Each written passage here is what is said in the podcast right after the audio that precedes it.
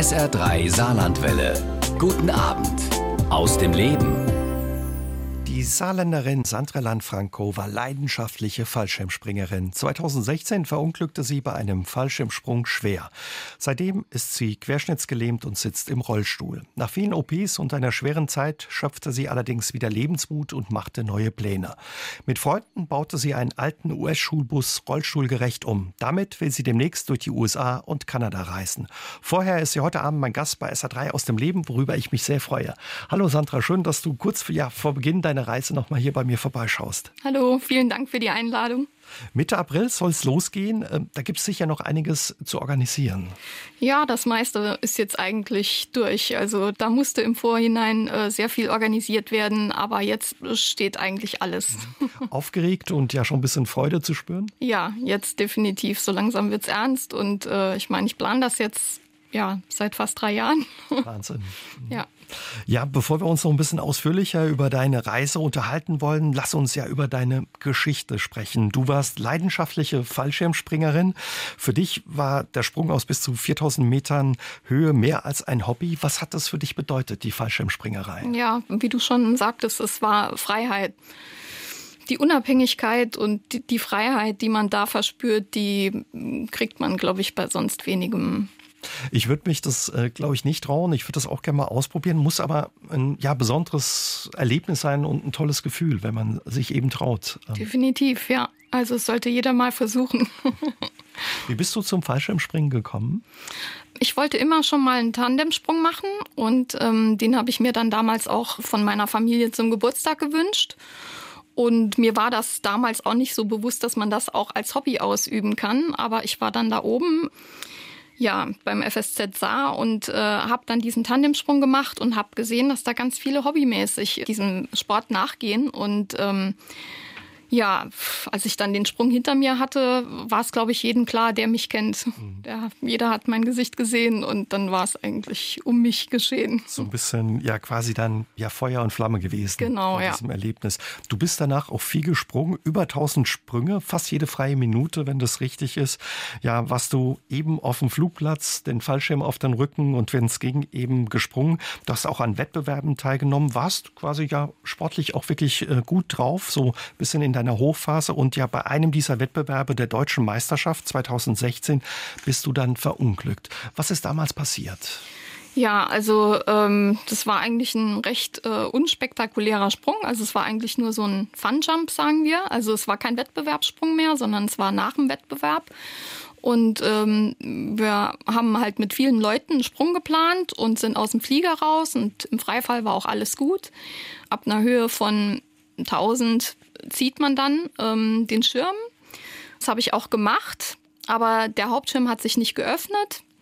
Und ähm, ja, nach einer Weile habe ich versucht, dann den Hauptschirm abzutrennen. Das macht man so, bevor man die Reserve zieht. Der hat sich aber nicht abtrennen lassen. Und dann musste ich mich entscheiden. Ich habe dann trotzdem die Reserve gezogen und ähm, die hat sich geöffnet, aber eine Sekunde, zwei später hat sich auch der Hauptschirm geöffnet. Also oh waren zwei Schirme quasi vorhanden und ja, zwei Schirme, das ist nicht so prickelnd. Die vertragen sich nicht so gut. Wusstest du dann direkt in dem Moment, was Sache ist? Erinnerst du dich noch an, ja. Ja, an das Gefühl, dass du gedacht hast, wahrscheinlich, oh je, jetzt ja. habe ich ein Problem? Genau, ja, genau das habe ich gedacht. Und ich habe dann noch ja, versucht, was zu machen, aber es, es ging einfach nichts mehr. Und dann hat sich der Haupttragegurt um meinen Hals gelegt und hat mir quasi die Luft abgeschnürt. Und dann habe ich auch gemerkt, dass ich das Bewusstsein verliere. Mhm. Was dann später dein Glück war, offenbar, dass du das Bewusstsein verloren hast, weil du bist mit, mit richtig Tempo quasi dann auf dem Boden aufgeprallt mit über 100 km/h Geschwindigkeit. Genau, sagt man so. Also ich kann es selbst ja nicht mehr so nachvollziehen. Aber es gab ja genügend Leute, die es gesehen haben und ähm, man kann es auch ausrechnen. Und äh, ja, ich war dann halt bewusstlos, aber nach der ja, Landung, wenn man es so nennen kann, nach dem Aufschlag war ich halt wieder bei Bewusstsein. Kannst du sagen, was der Grund, also klar, dieser äh, Schirm ging nicht auf, aber wie konnte das passieren oder die beiden Schirme gingen erst nicht auf und dann zusammen? Wurde das nicht richtig kontrolliert vorher oder wie kann sowas sein? Also, dass ein Hauptschirm sich nicht öffnet, das kann immer mal passieren, dass, dass man einen Packfehler macht. Das ist normalerweise auch nichts Dramatisches. Aber danach ist irgendwie alles schiefgelaufen. Es war irgendwie eine Verkettung von vielen unglücklichen Umständen. Es ist nicht nur eine Sache, die dann in so einem Fall schief geht. Es war halt vieles zusammen und aber so richtig nachvollziehen kann man das nicht mehr. Sandra, wie durch ein Wunder hast du ja diesen Unfall überlebt, bei dem du aus ja, mehreren hundert Metern mit fast 100 Stundenkilometer auf dem Boden aufgeprallt bist. Wie schwer warst du verletzt? Ah, ich hatte schon diverse Verletzungen, also diverse Knochenbrüche. Also eigentlich ist nichts heil geblieben, außer mein rechter Arm und mein Kopf. Der hat Gott sei Dank nichts abgekriegt, ja. Du hast ähm, gerade eben gesagt, du warst bewusstlos, als eben ja der, der Fallschirm dir die Luft abgedrückt hat, wurdest du bewusstlos. Nach dem Aufprall warst du wieder dann bei Bewusstsein. Hast du da noch Erinnerungen dann oder? Ja, also die Erinnerungen sind da ganz klar. Also ich habe da alles mitgekriegt. Ich weiß genau, was ich gesagt habe. Zumindest was ich gesagt habe. Ich glaube, die anderen, also entweder habe ich nicht mitgekriegt, was die anderen gesagt haben, oder es war Totenstille, weil ich habe keinen irgendwie was sagen hören. Wahrscheinlich alle unter Schock dann, einfach ja. auch das zu sehen. Dein Glück war, dass ein Vereinskollege Chirurg ist und eben auch vor Ort war und dich gleich versorgen konnte. Für dich ging es dann mit dem Rettungshubschrauber ins Krankenhaus. Es folgten viele Operationen und relativ schnell klar war dann auch, dass du zukünftig ja eben querschnittsgelähmt sein wirst und im Rollstuhl sitzen wirst. Wie hast du von dieser Querschnittslähmung erfahren? Das kann ich gar nicht mehr so genau sagen. Also ich äh, kann nicht bewusst mich daran erinnern, dass mir jemand gesagt hat, dass das jetzt so ist. Mhm. Irgendwie, ich glaube, es war so unausgesprochen. Äh, entweder habe ich es nicht mitgekriegt oder verdrängt oder was auch immer, aber so bewusst hat das kein Arzt zu mir gesagt, glaube ich. Oder hast du gespürt, es stimmt was nicht mehr genau. mit mir? Ich kann meine Beine nicht mehr oder? Genau, ja, so war das. Ich habe die Beine nicht gespürt und ähm, ja, das war mir eigentlich klar und ich habe auch keine Fragen gestellt. Ich habe es dann einfach laufen lassen. Was kannst du jetzt durch deinen Sturz und diese Querschnittslähmung nicht mehr? Wo bist du eingeschränkt, wenn ich dich fragen darf? Ja, also ähm, die einfachsten Dinge sind halt jetzt äh, nicht mehr so einfach. Ne? Das, also viele denken, eine Querschnittslähmung heißt nur nicht mehr gehen können.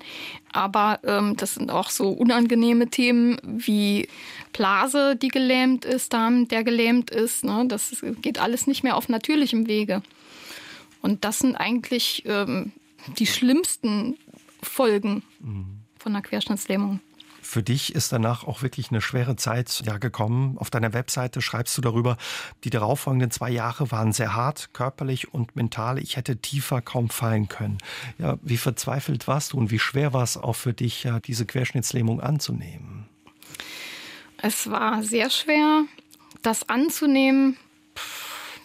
Das ist, ich glaube, das kann man gar nicht in Worte fassen. Also man will es gar nicht wahrhaben, man kann es aber nicht ändern. Ne? Also man muss irgendwie sich entscheiden, ob man, ja, was man jetzt aus seinem Leben macht. Man hat ja keine Wahl. Ne? Also den Strick nehmen, das war irgendwie auch nicht so die Alternative.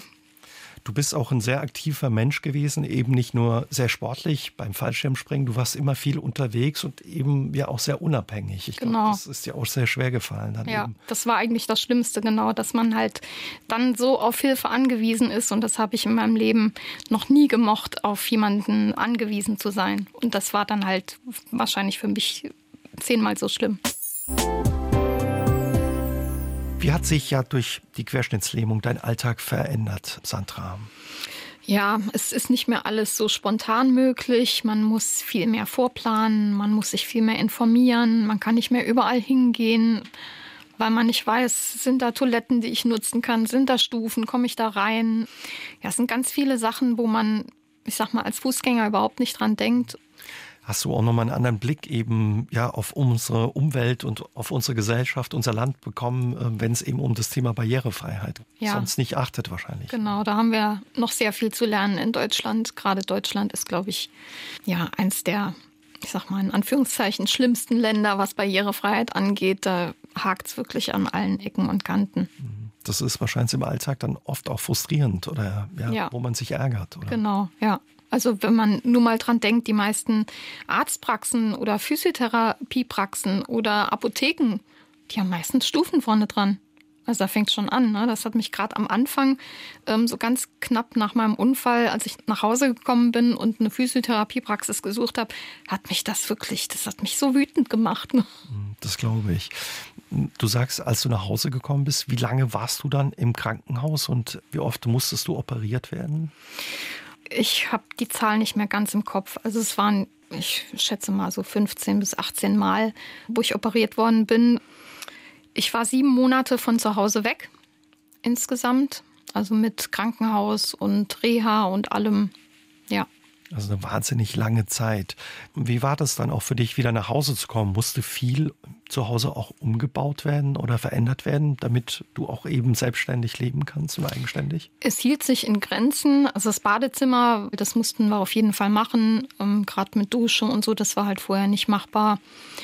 Ansonsten die Einfahrt haben wir neu gemacht, äh, weil wir da auch Treppen vorne dran hatten, dass ich mit dem Auto vor die Haustür fahren kann.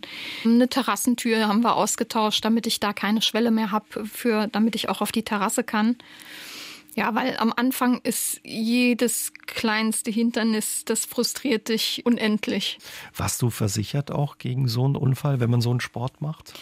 Ja, war ich. Also ich bin ja Versicherungskauffrau. Ich habe mich in gewissem Sinne abgesichert. Da hatte ich dann Glück im Unglück.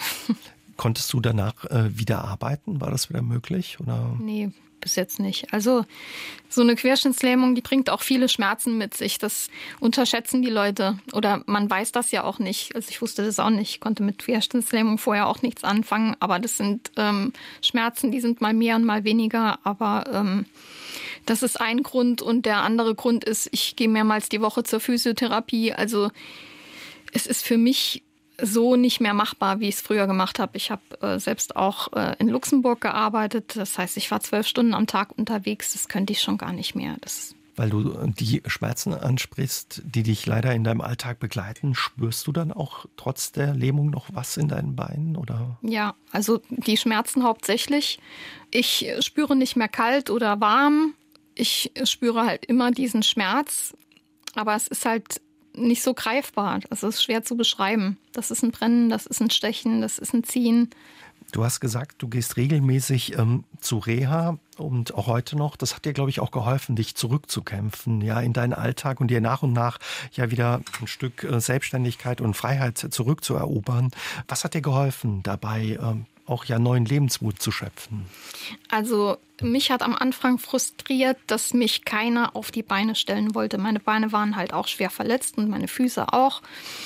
Aber ich wollte wieder auf den eigenen Beinen stehen. Und das hat die ersten zwei Jahre keiner gemacht. Und dann habe ich eine Reha gefunden in Pforzheim und die haben mich auf die Beine gestellt. Und das war eigentlich für mich so im Kopf, glaube ich, der Punkt, wo ich gedacht habe, okay, da geht noch mehr. Auch wenn keiner dran glaubt, ich glaube dran und die glauben dran und da geht noch was.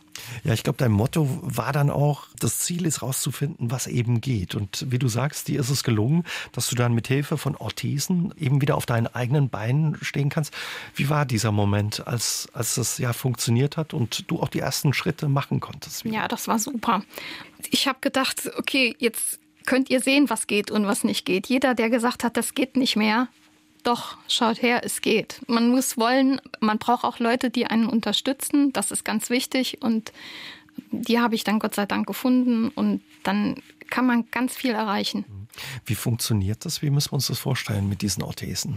Also ich habe so Unterschenkelorthesen. Wenn ich mich aufstelle, verhindern die quasi, dass meine Knie in die Beugung gehen. Also ich muss meine Beine zwar selbst in die Streckung bringen, das mache ich mit Hilfe von meinem Oberkörper mit Ausgleichsbewegungen, aber die Orthesen verhindern halt, dass ich in die Knie gehe. Also wie eine Stütze dann. Ja, ja. genau. Wenn es richtig ist, wenn du träumst von dir, dann bist du auch immer weiterhin ja zu Fuß unterwegs, Fußgängerin und sitzt nicht im Rollstuhl. Nee, das stimmt, ja. Also bis heute. Also meistens spielt schon irgendwie die Querschnittslähmung auch eine Rolle. Also ich denke dann immer, ja, ich probiere jetzt einfach und stehe auf und gehe und dann denke ich, ja, geht doch. Warum hast du das nicht vorher probiert? Ne? Auch ohne Orthesen. Also da laufe ich, ich laufe immer normal in meinen Träumen. Sandra, du hast uns gerade erzählt, dass es ja mittlerweile wieder für dich möglich ist, mit Orthesen zu stehen. Das war dir auch ganz wichtig, dass das für dich wieder möglich ist. Was hat das so wichtig für dich gemacht? Ja, ich möchte auch mal wieder auf Augenhöhe äh, zu meinen Mitmenschen sein. Also auch wenn ich das jetzt nicht im Alltag umsetzen kann, also ich kann jetzt nicht einkaufen gehen mit Arthesen oder sowas, aber trotzdem auch nochmal eine andere Perspektive zu haben, nicht immer vom Rollstuhl aus hochzugucken und ähm, ja, die Welt äh, sieht doch irgendwie anders aus, wenn man steht.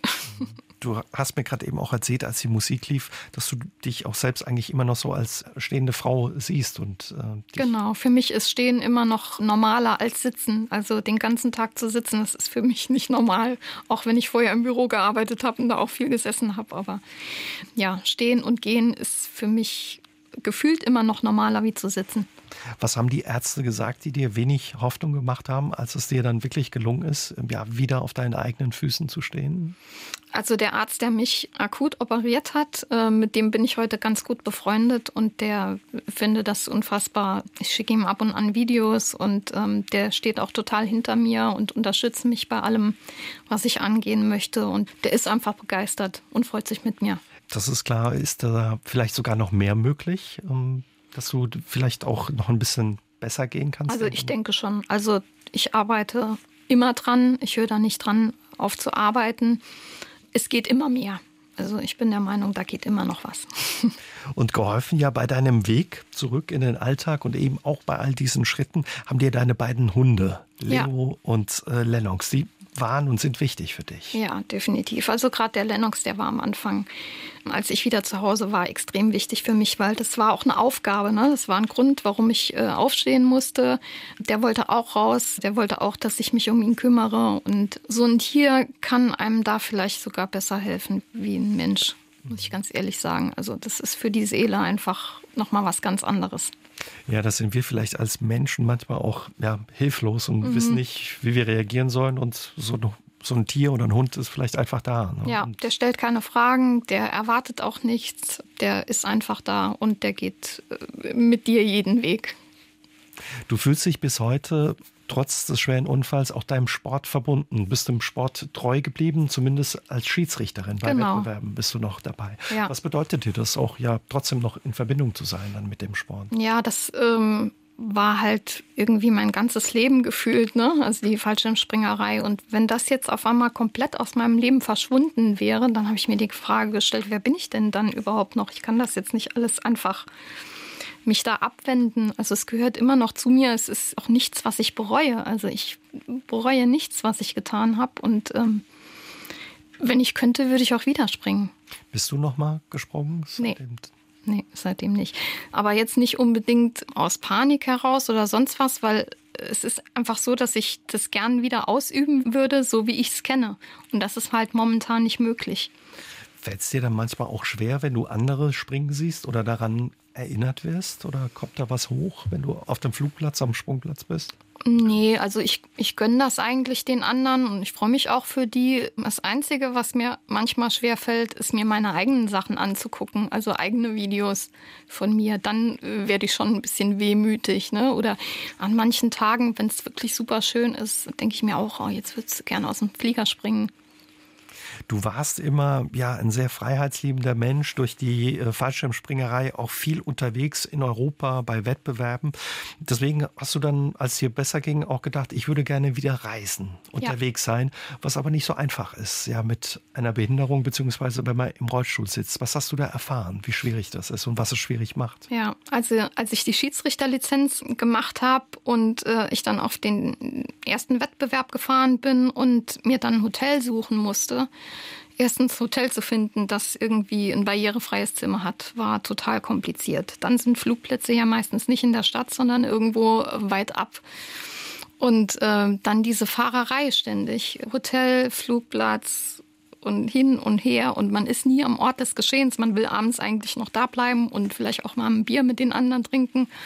Und das ist dann einfach lästig gewesen. Da habe ich gedacht, da muss es irgendwie eine andere Möglichkeit geben. Und so entstand eigentlich die Idee für ein Wohnmobil, für ein barrierefreies Wohnmobil. Was aber auch nicht so einfach ist, ein nee. Wohnmobil zu finden für eine Rollstuhlfahrerin offenbar. Genau. Ich habe dann angefangen zu gucken, okay, ich brauche irgendwie ein Basismobil. Was gibt jetzt mir die Basis, äh, mir etwas umzubauen. Aber ähm, es fängt schon damit an, dass die meisten Wohnmobile ganz schmale Türen haben.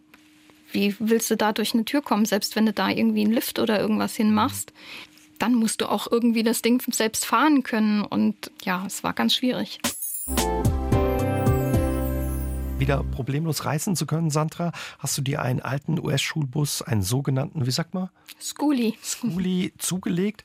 Wo hast du den ja, Bus gefunden? Äh, den habe ich tatsächlich per Zufall, ich glaube, bei eBay Kleinanzeigen gefunden. Ach Quatsch. Der stand quasi da und hat auf mich gewartet, weil der war auch nur eine Stunde von uns entfernt, also in der Nähe von Konz stand der Bus und ähm, am Anfang war das ja nur so eine Schnapsidee. Ja, so ein Schulbus wäre eigentlich ganz cool. Und dann stand der da bei eBay Kleinanzeigen. Habe ich gesagt, den will ich mir mal angucken gehen. Und ja. Und war dann gleich Liebe auf den ersten Blick? Oder? Nein. Diese Schulbusse, die gibt es in ganz verschiedenen Größen. Und ähm, ich wollte eigentlich eine Nummer kleiner, weil äh, für diesen großen Bus braucht man ja einen LKW-Führerschein. Das wollte ich nicht machen und deswegen habe ich eigentlich gehofft, es wäre eine kürzere Variante unter 7,5 Tonnen. Und deswegen habe ich am Anfang gedacht, oh, nee, ich glaube, das ist mir eine Nummer zu groß. Ähm, allein mache ich das, glaube ich, nicht. Und deswegen hat es ein bisschen gedauert, mhm. bis ich mich dann. Das ist wirklich ein Riesenteil, ne? Ja. Über elf Meter. Ja, elf Meter zwanzig ist er lang, genau. Und äh, jetzt mittlerweile knapp zehn Tonnen schwer. Wahnsinn. Mhm. Aber was für deinen Bus äh, sprach, dass da schon ein Lift drin war, eben genau. für Rollstuhlfahrer? Ja, das war ein Bus äh, für Kinder mit Handicap. Das heißt, der hatte hinten schon den Lift gehabt, diese Rampe, mit der man hochfahren kann. Und das war für mich schon ein super Kriterium, ne? weil wenn man sowas einbauen muss, dann wird es auch richtig teuer. Und wenn der sowas von Haus aus schon hatte, das war quasi ein Glücksgriff. Apropos teuer, ist so ein Bus teuer, wenn man den kauft? Oder ja, sind die, haben die jetzt so viele Jahre auf dem Buckel, dass man sagt? Also in den USA sind die spottbillig. Äh, bei uns sind sie schon teurer, ja, definitiv. Also, weil man muss sie ja hier auch umrüsten. Man muss sie erstmal hier rüber schaffen und dann umrüsten, auf den deutschen Straßenverkehr zulassen, mhm. etc. Also hier kosten sie schon einiges. Was kostet so ein Bus? Also da drüben kriegt man ihn für 2.000, 3.000 Dollar und ich habe 25.000 Euro bezahlt. Das ist natürlich dann schon ein Unterschied. Und ja, du hast gesagt, um mit ihm auf Reisen gehen zu können, hast du gemeinsam mit deinen Freunden ab Mai 2019 ja ordentlich dran gewerkelt, hast ihn quasi verwandelt in ein rollstuhlgerechtes Wohnmobil. Über zehn Monate oder fast ein Jahr habt ihr mhm. daran gearbeitet. Rund 1000 Stunden habt ihr mal zusammengerechnet. Und jetzt ist der Bus sowas wie eine kleine Wohnung mit rund 22 Quadratmeter. Nimm uns doch mal mit in diesen Bus. Wie sieht's da aus? Ja, also ähm, es gibt zwei Eingänge. Einen für Fußgänger, das ist die normale Tür, die man so kennt aus den ähm, Filmen, wenn man sich US-Filme anguckt, wo der Fahrer da sitzt und dann quasi so schön den Hebel bewegt, damit die Tür aufgeht. Da geht man als Fußgänger rein, dann sieht man ähm, direkt den Fahrersitz und den Beifahrersitz. Dann sitzt man quasi auch schon fast am Frühstückstisch und steht in der Küche. Da ist eine große Küche drin und eine Couch, die man zum Gästebett äh, ausziehen kann. Dann geht es durch zwei Schiebetüren ins Badezimmer. Alles komplett barrierefrei, das heißt keine Duschwanne, keine Absätze, keine Stufen. Da ist eine Trockentrenntoilette drin und äh, eine funktionstüchtige Dusche. Und dann geht es nochmal durch die Schiebetüren quasi in mein Schlafzimmer und auch zu meinem Ein- und Ausgang hinten. Da ist dann ein Hubbett, das ich hoch und runter fahren kann, weil wenn ich hinten einsteige, muss ich auch unter dem Hubbett durchfahren. Mhm. Und dann habe ich da noch so ein kleines Garagenabteil, wo ich meinen Segway dann verstauen kann, das ich auch immer mit dabei habe. Also klingt äh, gemütlich und nach allen Annehmlichkeiten und klingt ja nach einem Zuhause für ja, wo man schöne Reise mitmachen kann. Definitiv. Also eigentlich kann man drin wohnen. Machen auch viele in den USA ich werde es jetzt halt mal auf Zeit machen. Als ihr ihn gekauft habt, war er leer, fast leer. Die Sitzbänke waren schon draußen und ja. ihr habt quasi von null ihn dann aufgebaut. Eben diese kleine Wohnung, wie du sie beschrieben hast, da reingebaut. Ich stelle mir vor, da waren wahrscheinlich auch viele Herausforderungen dabei. Mit welchen Problemen hattet ihr zu kämpfen, bis er ja so schön wurde, wie er heute ist? Ja, der, so ein Bus, der ist halt nicht gerade. Ne? Da ist halt alles irgendwie eckig und rund und also überall da, wo man es nicht braucht. Ne? Man kann nichts irgendwie symmetrisch machen und ähm, da war halt die Herausforderung, alles genauso anzupassen an das Profil von dem Bus. Ne? Und ich habe am Anfang mir einen Plan gemacht, ähm, wie so die Aufteilung sein soll. Und da musste ich mich natürlich mit meinen Leuten abstimmen, ob das so umsetzbar ist. Manchmal ging es nicht, äh, meistens ging es aber. Manchmal gab es kleine Kompromisse. Und im Endeffekt ist aber eigentlich alles genauso geworden, wie ich es mir vorgestellt habe, wenn nicht noch besser.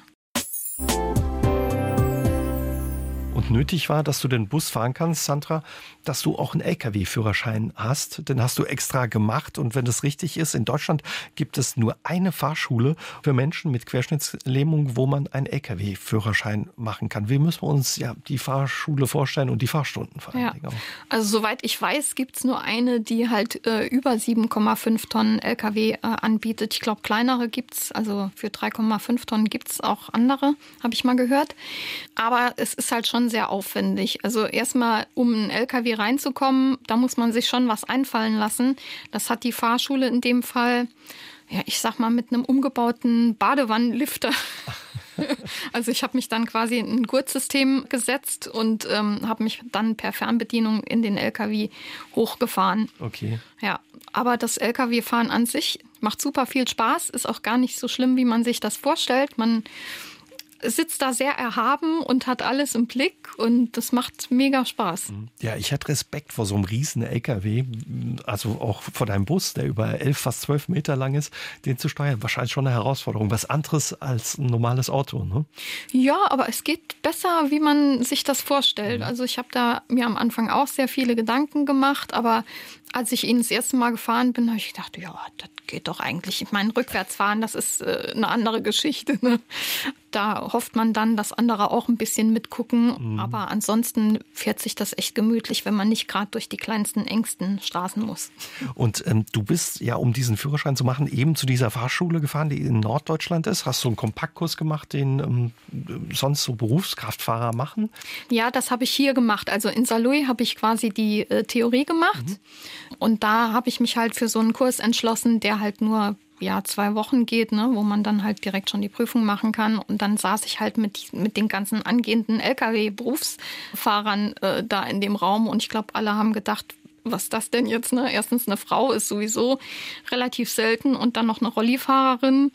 Ich glaube, die haben alle sich am Anfang gefragt, was, was soll das? was will die hier? Ja. Aber du hast es durchgezogen, dann eben die Fahrstunden im Norden, dann äh, bei dieser Fahrschule, wo es mit dem umgebauten Badelifter dann eben ins, ins Führerhaus oder die Führerkabine geht. Wie war es dann, den, den Führerschein in der Tasche zu haben? Ja, das war super. Also ich wäre am liebsten direkt äh, dann mit dem Bus heimgefahren, weil es war auch so, dass äh, wir mit dem Bus oben waren und quasi dann für die Zeit, wo ich dann halt die Fahrstunden gemacht habe und die Prüfung im Bus gewohnt haben. War quasi auf unserer ersten Tour. Und ähm, dann wäre ich gern heimgefahren. Aber durfte ich dann halt nicht, weil dann muss man halt wieder zuerst die Papiere zum Amt bringen und ja. Mhm. Inzwischen bist du ihn schon gefahren, dein Bus. Wie fährt er sich? Super. Er fährt sich super schön. Also ist wirklich äh, einfacher, wie man sich das vorstellt. Du hast gesagt, ihr wart mit ihm oben auch eben dann damals, als du den Führerschein gemacht hast oder diese Fahrstunden. Wie waren die ersten Touren? Also ich stelle mir vor, mit so einem Riesenteil einen Stellplatz zu finden, ist ja auch nicht so einfach oder einen Campingplatz oder sowas. Das stimmt, äh, wobei wir aber von Anfang an gesagt haben, wir wollen eigentlich nicht so auf, auf die normalen Campingplätze. Also wir suchen uns lieber so einen Platz, wo man mal eine Nacht übernachtet. Also jetzt, wir sind ja autark, also wir haben Strom, wir haben Wasser, wir brauchen keinen Stromanschluss. Wir, wir sind von nichts abhängig, von daher am liebsten irgendwo frei stehen. Mhm. Es ging nicht immer. Und an manchen Stellen habe ich gedacht, okay, ich bin froh, dass ich noch keinen Führerschein habe, dass ich jetzt nicht am, am Steuer sitze und da rein und raus muss. Aber im Großen und Ganzen war das eine super Sache.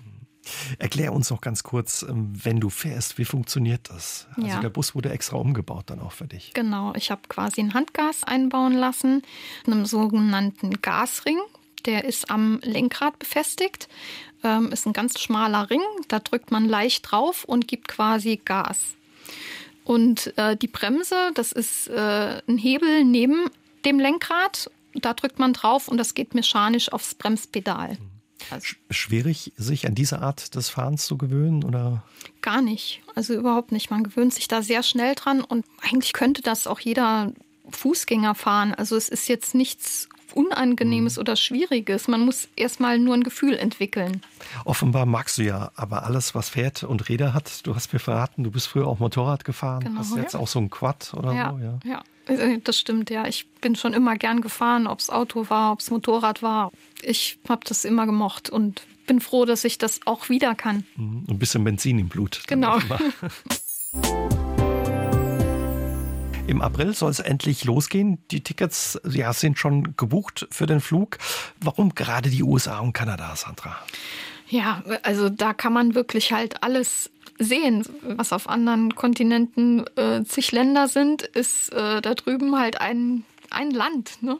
Und ähm, mit vielen Facetten. Und ich fand die USA schon immer äh, faszinierend und ich habe so viel noch gar nicht davon gesehen. Und gerade in den Nationalparks, was eigentlich das ist, wo wir hinwollen. Ich war noch in keinem Nationalpark und da freue ich mich mega drauf auf die ganze Natur und ja. Das glaube ich, das muss auch toll sein. Ich habe das auch noch nicht gesehen, aber es ist bestimmt ja ein tolles Erlebnis. Der Bus ist schon ja halb auf dem Weg in die USA. Du hast den ja kürzlich nach Hamburg gebracht, wo es für ihn mit dem Schiff vom Hamburger Hafen nach Baltimore geht. Richtig. Ähm, er sollte eigentlich schon unterwegs sein, aber ja. hat sich ein bisschen verzögert. Ja, leider hat das äh, Schiff Verspätung auf der vorherigen Reise und jetzt geht er leider erst eine Woche später aufs Schiff und ähm, kommt dann leider auch erst nach uns an. Das war nicht so geplant, ist ein bisschen schade, aber gut. Ihr fliegt am 20. April. Genau, ja. Der braucht 18 Tage über den großen Teich und äh, muss dann natürlich auch noch abgeladen werden und der Zoll muss da noch einen Blick reinwerfen und die ganzen Papiere abgefertigt werden und das dauert dann halt ein bisschen länger. Für dich der erste Flug äh, seit langem, eigentlich seit deinem Unfall. Genau, ja. Mhm. Auch nochmal was Besonderes für dich, nochmal zu fliegen? Ja, also ich, ich freue mich drauf. Also, dass, dass ich wieder so eine lange Reise auf mich nehmen kann. Also, ich freue mich mega drauf. Ja. Du reist nicht alleine. Wer kommt mit? Ein sehr guter Freund von mir. Wir waren früher auch mal ein Paar, aber mittlerweile sind wir nur noch Freunde und mit ihm mache ich die Reise. Ohne ihn wäre es gar nicht machbar gewesen. Er hat mich bei dem ganzen Busprojekt äh, sehr unterstützt und wahrscheinlich hätte ich es ohne ihn schon gar nicht angegangen. Es äh, hat halt auch den Vorteil, er hatte schon den Lkw-Führerschein, er hat damals den Bus auch heimgefahren quasi. Und ähm, er hat es auch möglich gemacht, dass wir ja schon, bevor ich den Führerschein hatte, äh, schon ein bisschen unterwegs sein konnten, ja. Das ein bisschen ausgetestet habt. Also kann man sagen, ist auch ein bisschen euer gemeinsames Projekt. Auf jeden Fall, ja. Er war quasi der Bauleiter. er hat sehr viel Hand angelegt und ja. Das auch mit möglich gemacht. Und äh, Lennox, dein Hund, kommt mit. Ja, definitiv. Der muss immer dabei sein und äh, ich denke, das wird auch für ihn mega. Ich glaube, dem ist egal, solange ich dabei bin, ist er glücklich und mir geht es umgekehrt genauso. Wie sieht eure Route aus? Also hast schon gesagt, ein paar Nationalparks wollt ihr euch anschauen. Ansonsten, was habt ihr vor? Ja, also wir ähm, kommen in Baltimore an. Von da aus fahren wir erstmal nach New Jersey auf eine Messe, auf eine Handicap-Messe ist das auch, wo wir eingeladen sind. Und ähm, dann geht es aber Richtung Florida runter. Da fahren wir erstmal ein paar Adressen ab. Da ist auch eine Physiotherapiepraxis, wo ich gerne hingehen möchte und auch mal ein paar Behandlungen ähm, austesten möchte. Und dann fahren wir Richtung Ohio zu den Gasteltern von meinem Bekannten. Der war früher nämlich auch mal in den USA als Austauschschüler und hat äh, auch heute immer noch sehr engen Kontakt. Und die besuchen wir dann und von da aus äh, fahren wir dann nach Kanada. Dann geht es erstmal wahrscheinlich so zwei Monate lang durch Kanada durch und dann auf der anderen Seite nochmal nach Amerika. Dann besuchen wir noch eine Schulfreundin von mir. Und dann gucken wir mal, wo es uns hintreibt. Also ganz grob steht äh, die Route, aber es ist nichts fest. Klingt auf jeden Fall nach einer tollen Route. So ein halbes Jahr plus minus heute unterwegs sein, vielleicht auch ein bisschen länger. Wenn man normal in Urlaub fährt, da hat man schon viel im Kopf, an was man noch alles denken muss. Bei ähm, ja, so einer Reise stelle ich mir vor, ist es noch komplizierter. Muss man auch an Dinge denken, die man wahrscheinlich erstmal nicht auf dem Schirm hat. Was ja. musstet ihr da alles beachten? Es ist unglaublich viel, an was man denken muss. Also es fängt schon bei der Verschiffung an. Das bringt schon ganz viele äh, Sachen mit sich. Also was man darf, was man einführen darf, was nicht mit eingeführt werden darf. Dann äh, eine Versicherung, eine Kfz-Versicherung, die ist da drüben ja auch nicht gültig von die, die, die hier gültig ist. Da musste ich mich ja auch kümmern, dann Versicherungsunternehmen zu finden. Dann ein Visum natürlich. Wir waren 2019 damals schon auf dem Konsulat und haben uns damals ein Visum geholt. Das ist Gott sei Dank immer noch gültig. Da kam zwischendrin Corona eben, deswegen musste ihr die Reise verschieben. Genau, ja. Es war eigentlich schon für 2020 geplant, die Reise. Jetzt zwei Jahre später tatsächlich auf den Tag genau. Ich habe denselben Flugtag nochmal gebucht, ohne es zu wissen. ja, an was muss man noch denken? Also ich habe... Äh, mir SIM-Karten geholt zum Beispiel, um auch äh, drüben erreichbar zu sein. Also jede Menge und es ging teilweise so weit, dass ihr sogar den Bus umlackieren musstet. Diese alten äh, US-Busse, Schulbusse sind in der Regel gelb, aber das genau. ging nicht. Ja, Warum? Genau, also in den USA oder in den meisten Bundesstaaten in den USA ist es nicht erlaubt, so einen Bus privat zu fahren in der Farbe Gelb, weil man könnte ja an der nächsten Bushaltestelle oder am nächsten Haus anhalten, Kinder einladen und davon düsen. Das verstehe ich auch. Das ist für mich auch nachvollziehbar. Und deswegen war es am Anfang schwierig, eine Versicherung zu kriegen, solange er noch gelb war. Und dann haben wir den in einer Nacht- und Nebelaktion umgepinselt. Und dann ist er lila geworden. Jetzt geht ihr mit äh, ja, dem lila Bus auf Reisen. Und was auch nicht fehlen darf, habe ich gelesen, ist ein Staubsauger. Ja. Du nimmst einen Staubsauger mit. Warum? Das ist wichtig. Ich mag das nicht, wenn zu viel. Und gerade wenn man Hunde dabei hat, ne? Du musst halt schon halbwegs sauber sein. Ich meine, man geht rein und raus, das wird sowieso dreckig, aber so ein bisschen, so ein bisschen anständig. Sein. Ja. Wie finanzierst du deine Reise, Sandra? Das Sparschwein geköpft dafür oder? Ja, auch. Also ich habe eine Spendenaktion gemacht, als ich den äh, Bus gekauft habe, als das Projekt quasi losging. Da kann man noch immer auf GoFundMe ähm, spenden. Und ich habe durch meinen Unfall auch eine Versicherungssumme ausgezahlt bekommen und damit finanziere ich das Ganze. Hat sich ähm, durch den Unfall ja auch dein Blick irgendwie verändert auf das Leben und dein Leben? Ja, also ich mache mir über viel weniger Sachen Gedanken. Also Dinge, die ich nicht ändern kann, da rege ich mich nicht mehr drüber auf. Für mich ist Geld überhaupt nicht mehr wichtig. Also gut, lässt sich auch leichter sagen, wenn man ein bisschen was hat, das ist klar. Aber ich mache mir nicht mehr so viele Gedanken. Ich nehme das Leben definitiv leichter. Also Dinge vielleicht auch nicht mehr aufschieben dann? Ja, oder? auch, ja. Also ich plane nicht mehr für in zehn Jahren, das mache ich nicht mehr. Hast du auch mal gehadert mit dem, was passiert ist und dir gedacht, Mensch, warum habe ich den Sprung gemacht, obwohl der Wettbewerb schon äh, rum war? Nee, das habe ich eigentlich nicht. Nee. Also die Frage stelle ich mir nicht. Es gibt keine Antwort, die das Ganze leichter machen würde. Es macht es einem alles nur schwerer. Von daher, nee. Am 20. April geht euer Flug. Ähm, die Vorfreude ist schon da. Hast du uns verraten, auf was freust du dich besonders neben den Nationalparks? Freiheit. Ich freue mich auf die Barrierefreiheit auch äh, in Staaten, weil die sind uns da meilenweit voraus. Ähm, es ist einfach nicht so kompliziert. Ich kann überall hingehen. Ich muss mir keine Gedanken machen, dass es da ir irgendwie schwierig wird. Und wenn, dann gibt es da Leute auch, die helfen. Ich freue mich einfach auf ein bisschen Leichtigkeit. Mhm. Was bedeutet die Reise für dich nach der langen Vorbereitung auch, dass es jetzt endlich losgehen kann? Also ich kann es immer noch nicht so richtig glauben. Also ich mache drei Kreuze am Kalender, wenn es soweit ist. Es ist ganz schwer, äh, sich das vorzustellen, dass es jetzt wirklich wahr wird. Und ich kann es kaum beschreiben.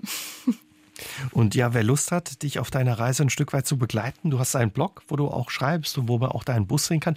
Wo kann man dich finden?